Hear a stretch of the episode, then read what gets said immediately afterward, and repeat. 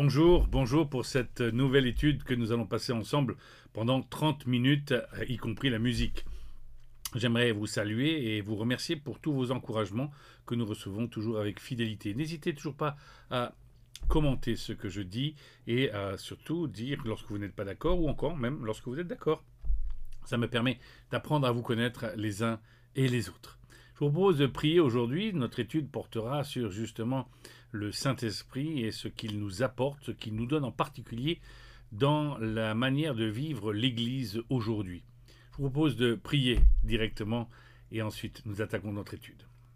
Seigneur, merci pour euh, ce temps que nous allons passer, que nous voulons euh, voir bénéfique pour chacun d'entre nous.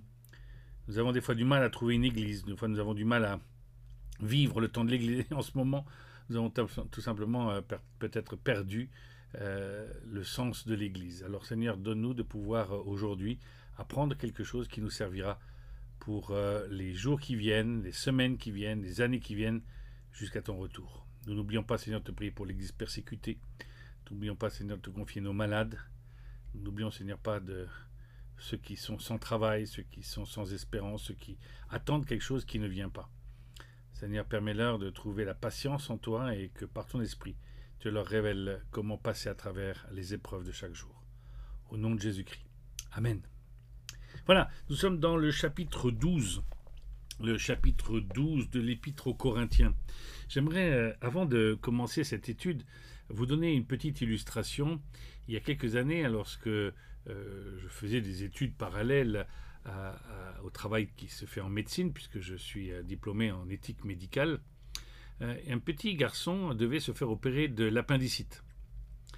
Et euh, le, médecin l'a interpellé en lui expliquant qu'on allait lui enlever un petit bout de quelque chose, mais c'était pas important qu'on lui enlève. Et le petit garçon a dit Mais comment se fait-il que ça soit là si c'est pas important? Est-ce qu'il y a des choses dans notre corps qui ne sont pas importantes?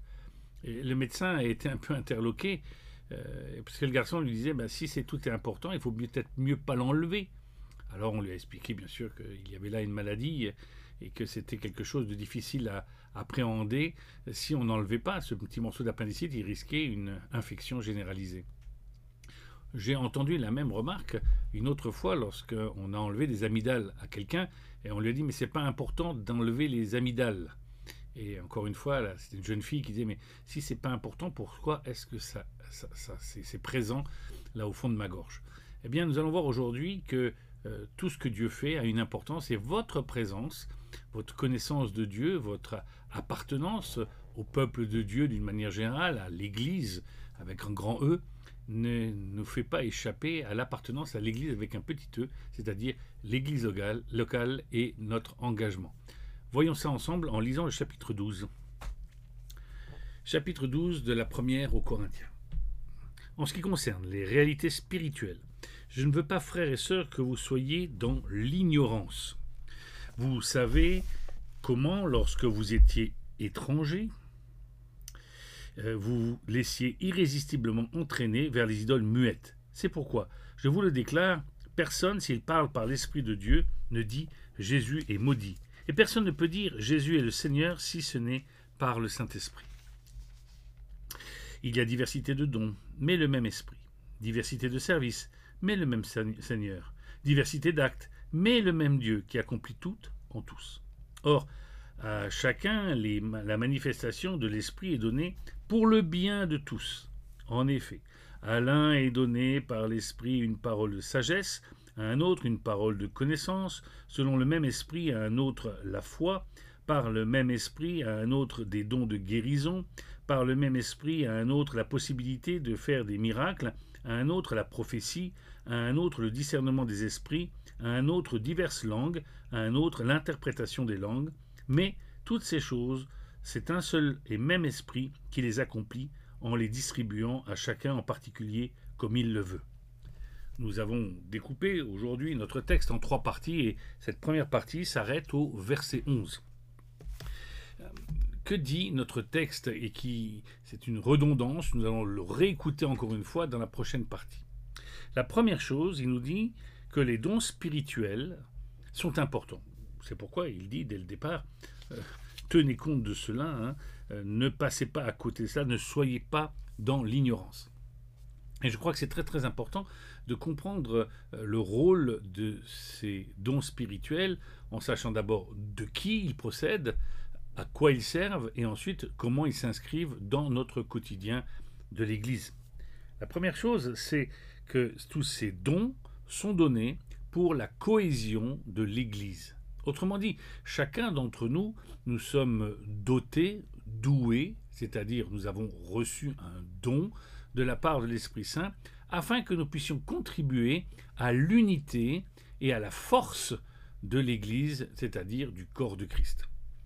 Encore une fois, certains vont peut-être me dire oui, mais là, euh, euh, je suis membre de l'Église universelle. Bien sûr, nous sommes tous membres de l'Église universelle, l'Église dite invisible. Mais de manière visible et locale, nous voyons que nous avons besoin d'une implication de chacun d'entre nous, afin que non seulement nous puissions profiter des dons de chacun, mais qu'on puisse aussi reconnaître de qui viennent ces dons. En effet, on nous rappelle que dans le contexte de l'Épître aux Corinthiens, mais aujourd'hui nous voyons avec le New Age et avec euh, toutes sortes de personnes qui émergent à droite et à gauche avec des promesses mirifiques, que ce soit dans un milieu, un arrière-plan pseudo-chrétien ou dans toutes sortes de religions aujourd'hui, on vous promet guérison, santé, etc., etc., etc. Nous voyons qu'ici, il faut d'abord faire attention et c'est le rôle de l'Église, c'est le rôle du discernement des uns et des autres. Il y a des dons pour cela, de discerner ce qui vient de Dieu et ce qui ne vient pas de Dieu. En effet, dans l'Église peuvent s'insérer euh, différentes personnes avec euh, des désirs malfaisants. Ainsi, dans l'Écriture, on interpelle les chrétiens, Jésus le fait, mais les disciples vont le faire aussi, en expliquant qu'il peut y avoir dans la bergerie des loups déguisés en moutons, afin de pouvoir euh, bousculer tout le monde. Et c'est vrai que dans des temps difficiles, en particulier en ce moment, mais d'une manière générale, les hommes aiment ce qui est euh, ce qui tient du miracle et de l'extraordinaire. Ce qui fait que les églises se sont souvent laissées abuser par des faux prophètes, mais aussi des personnes qui accomplissaient des miracles mais qui n'étaient pas à la gloire de Dieu, etc., etc., etc. Nous avons ici donc une première chose, on nous signale que les dons spirituels sont les dons du Saint-Esprit. Ils nous sont donnés pour l'utilité commune, dès le départ, on nous le rappelle. Ainsi, nous voulons euh, les uns les autres nous inciter, et moi en tant que pasteur d'autant plus, vous inciter, euh, vous inciter à faire partie d'une église locale pour pouvoir exercer ces dons et aussi profiter des dons des uns et des autres. Parce que c'est ici que va intervenir dans la prochaine image, euh, mais je ne vais pas anticiper tout de suite, mais c'est cette image du, du corps, on parlait tout à l'heure de l'importance de l'appendicite ou peut-être même des amygdales, eh bien chaque partie a besoin des autres et chaque partie autre a besoin de moi. Nous avons cette interdépendance l'un des autres qui est importante et qui se manifeste justement dans la structure de l'Église locale. Dans l'Épître aux Éphésiens, on rappelle qu'il y a des dons qui sont donnés, des dons de la parole en particulier, afin que les chrétiens ne partent pas à tout vent de doctrine, ne fassent pas n'importe quoi, ne partent pas euh, selon tous les esprits qui peuvent aller sur cette terre, mais au contraire, qu'il puisse être dirigé. Et puis après, il y a tous les dons qui servent au fonctionnement de l'Église et à la diffusion de l'Évangile, à la marque de l'unité. Euh, vous n'avez qu'à lire le début de l'Église locale dans Acte 2, verset 42. On nous rappelle que les chrétiens se réunissaient et ils partageaient tout ensemble, et ainsi non seulement les biens matériels, mais le repas, la parole de Dieu, et certainement aussi le don et l'entraide que pouvaient fournir tous ces dons les uns avec les autres, tant sur le plan spirituel que sur le plan matériel ou autre. Nous voyons dans la liste des dons qui nous sont donnés ici, dans 1 Corinthiens 12, les versets 4 et suivants, on nous explique qu'il y a diversité de dons, mais un seul esprit. Et dans ces dons, il y a quelques petites choses que je vais expliquer rapidement. Nous avons par exemple euh, la parole de sagesse qui permet euh, d'avoir une parole d'encouragement, de reconnaissance, de discernement. Nous avons la parole de connaissance, là ça va aussi dans cette même dimension, une, parole que Dieu donne à certains pour pouvoir euh, mettre le point sur les choses qui doivent changer ou peut-être reconnaître les dons des uns et des autres. On voit aussi euh, des dons comme celui des dons de guérison. Et c'est intéressant qu'ici, peu, de personnes font la remarque, mais on ne parle pas du don de guérison, mais des dons de guérison. Il y a différentes manières de guérir, et ceci nous est marqué ici. Il y a également la possibilité de faire des miracles, on les distingue des dons de guérison, dans le sens qu'il peut y avoir de ces prodiges euh, qui sont nécessaires des fois au rassemblement de l'Église. Nous sommes des fois témoins, témoins ensemble de quelque chose qui fait de nous une unité en Jésus-Christ, et pas seulement la guérison. Il peut y avoir différentes choses, ça peut être une providence particulière de Dieu, par exemple. On nous parle du don de prophétie, qui est assimilé ici au don de la parole de Dieu, c'est-à-dire de la prédication. On a le discernement des esprits, je m'arrête quelques instants là-dessus. Les Écritures euh, font la distinction entre trois esprits. L'esprit humain, votre raisonnement, il y a l'esprit de Dieu, et puis il y a les mauvais esprits.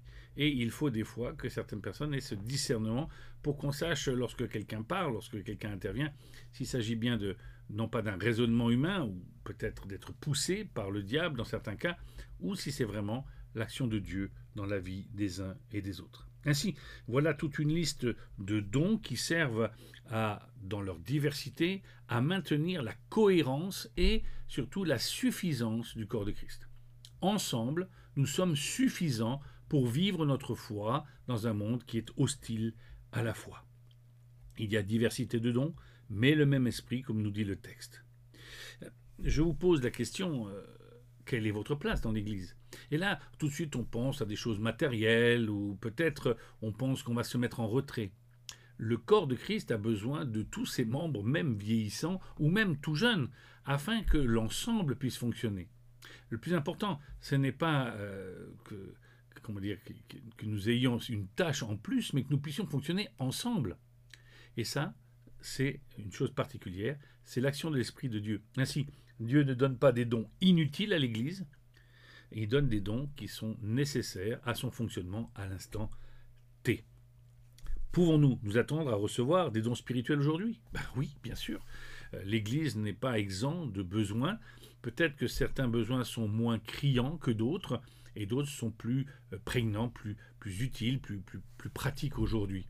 D'ailleurs, euh, je peux aussi m'arrêter un moment quand on parle du don de parler en langue, dont on va parler tout à l'heure.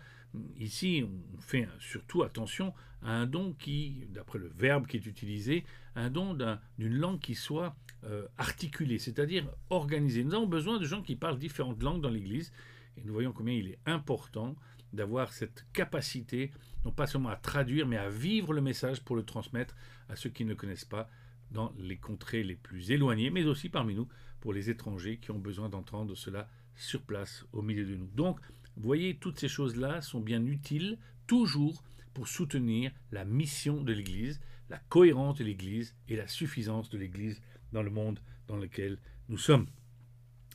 La deuxième partie, nous allons lire, c'est les versets 12 à 24. Le corps forme un tout, mais a pourtant plusieurs organes. Et tous les organes du corps, malgré leur grand nombre, ne forment qu'un seul corps. Il en va de même pour Christ. En effet, nous, que nous soyons juifs ou grecs, esclaves ou libres, nous avons tous été baptisés dans un seul esprit pour former un seul corps, et nous avons tous bu à un seul esprit. Ainsi, le corps n'est pas formé d'un seul organe, mais de plusieurs. Si le pied disait Puisque je ne suis pas une main, je n'appartiens pas au corps, ne ferait-il pas partie du corps pour autant? Et si l'oreille disait Puisque je ne suis pas un œil, je n'appartiens pas au corps, ne ferais-je pas partie du corps pour autant? Si tout le corps était un œil, où serait l'ouïe S'il était tout entier l'ouïe, où serait l'odorat? En fait, Dieu a placé chacun des organes dans le corps comme il l'a voulu. S'ils étaient tous un seul organe, où serait le corps?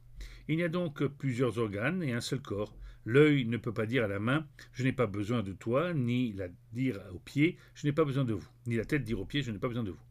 Bien plus, les parties du corps qui paraissent être les plus faibles sont nécessaires, et celles que nous estimons être les moins honorables du corps nous entourons d'un plus grand honneur. Ainsi nos organes les moins décents sont traités avec plus d'égards, tandis que ceux qui sont décents n'en ont pas besoin.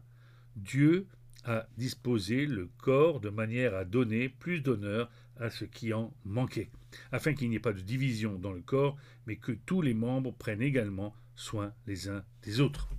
Cette partie est importante. Nous sommes dans une deuxième partie où nous voyons que euh, les dons spirituels équipent chaque membre individuellement pour le bien de l'Église totalement. Ainsi, personne d'entre nous ne peut dire j'ai suffisamment d'autosuffisance avec les dons que Dieu me donne pour vivre à côté de l'Église, n'être que un, on va dire, un, un prestataire de service pour l'Église. Nous avons besoin d'engagement, même si euh, nous pouvons profiter d'une église à l'autre de dons des uns et des autres. Il y a des dons voyageurs, bien sûr. Mais nous avons aussi besoin d'être fixes dans une église, car si nous pouvons apporter aux autres, nous avons besoin du retour des autres. Le corps physique est composé de plusieurs parties, et ces parties forment un seul corps.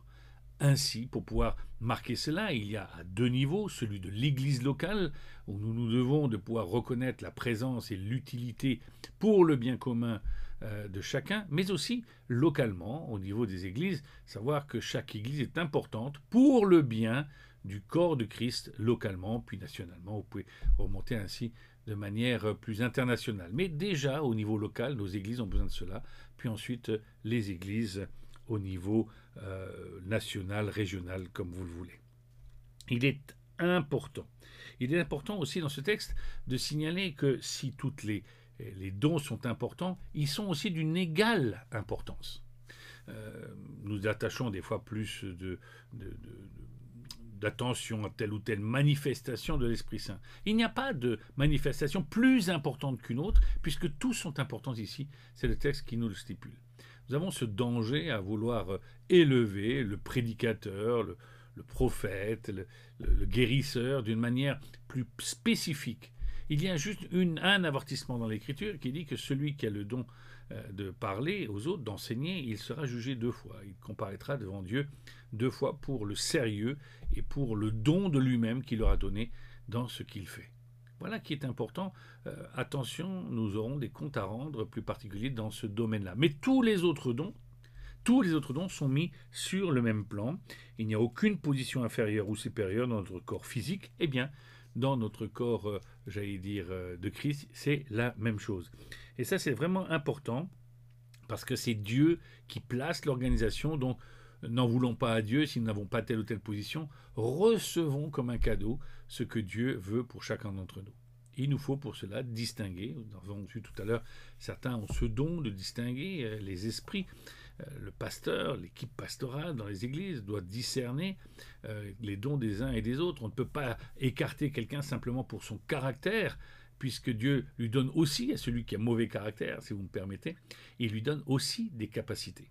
Donc, prenons en compte le fait que c'est Dieu qui rassemble, c'est Dieu qui donne, et c'est Dieu qui nous dit de ne pas être ignorant non seulement du don des autres, mais aussi du don de soi et de cette nécessité que chaque membre individuel dans l'Église puisse trouver sa place. Vraiment veiller à cela, parce que sinon c'est un peu euh, comme vouloir se passer euh, de choses, de, choses que l'Esprit Saint donne, que Dieu donne par l'Esprit Saint. La dernière partie, nous allons lire les versets 25 à 31 ou 26 à 31.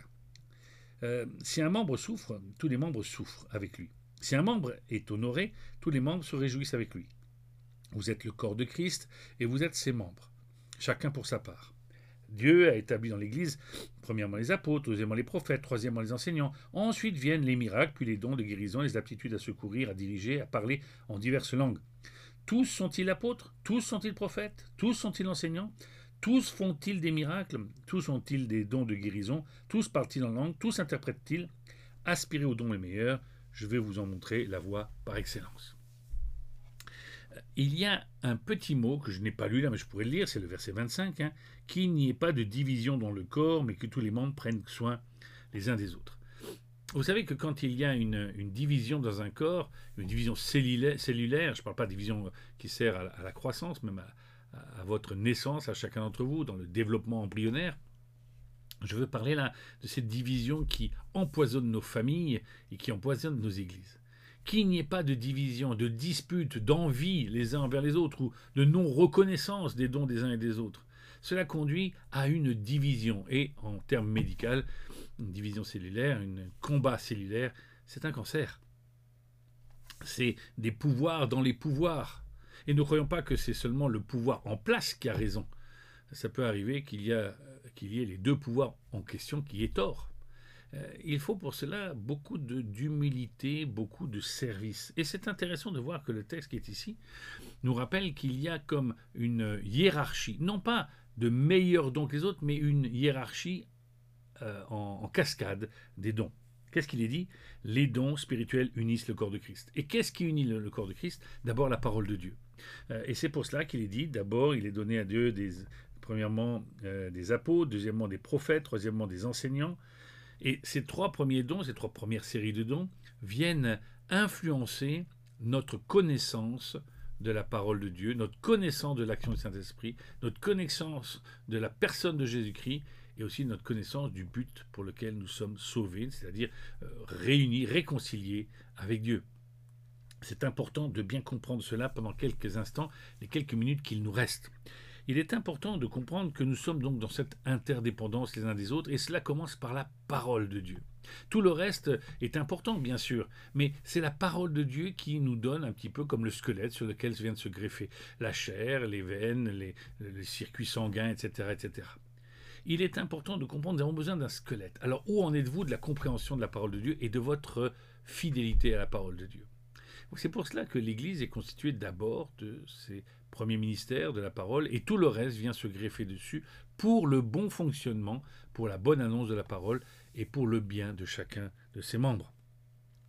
Euh, je voudrais citer euh, pour cela l'évangile de Jean avec chapitre 17, versets 20 à 23. Euh, ce n'est pas pour eux seulement que je prie, c'est Jésus qui parle, mais encore pour ceux qui croiront en moi par leur, par parole, afin que tous soient un, comme toi, Père, tu es en moi et moi en toi. Que aussi soient un en nous, afin que le monde croie que tu m'as envoyé. Et moi je leur ai donné la gloire que tu m'as donnée, afin qu'ils soient un comme nous sommes un, moi en eux et toi en moi. Afin qu'ils soient parfaitement un, et que le monde connaisse que tu m'as envoyé et que tu les as aimés, comme tu m'as aimé.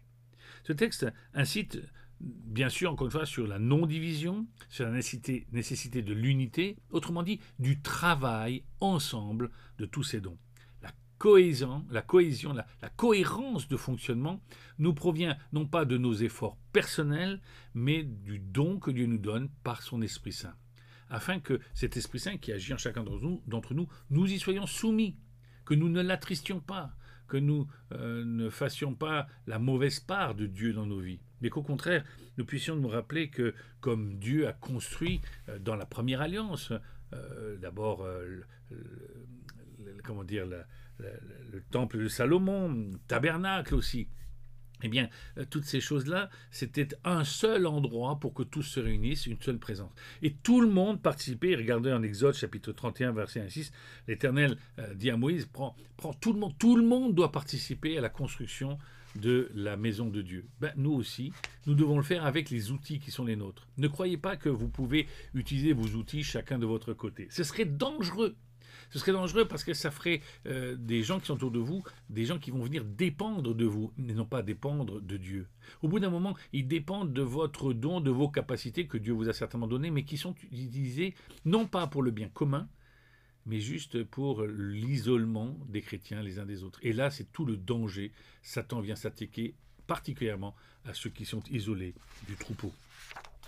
Cherche ta place, cherche tes dons, cherche ce que Dieu veut pour toi dans le corps de Christ.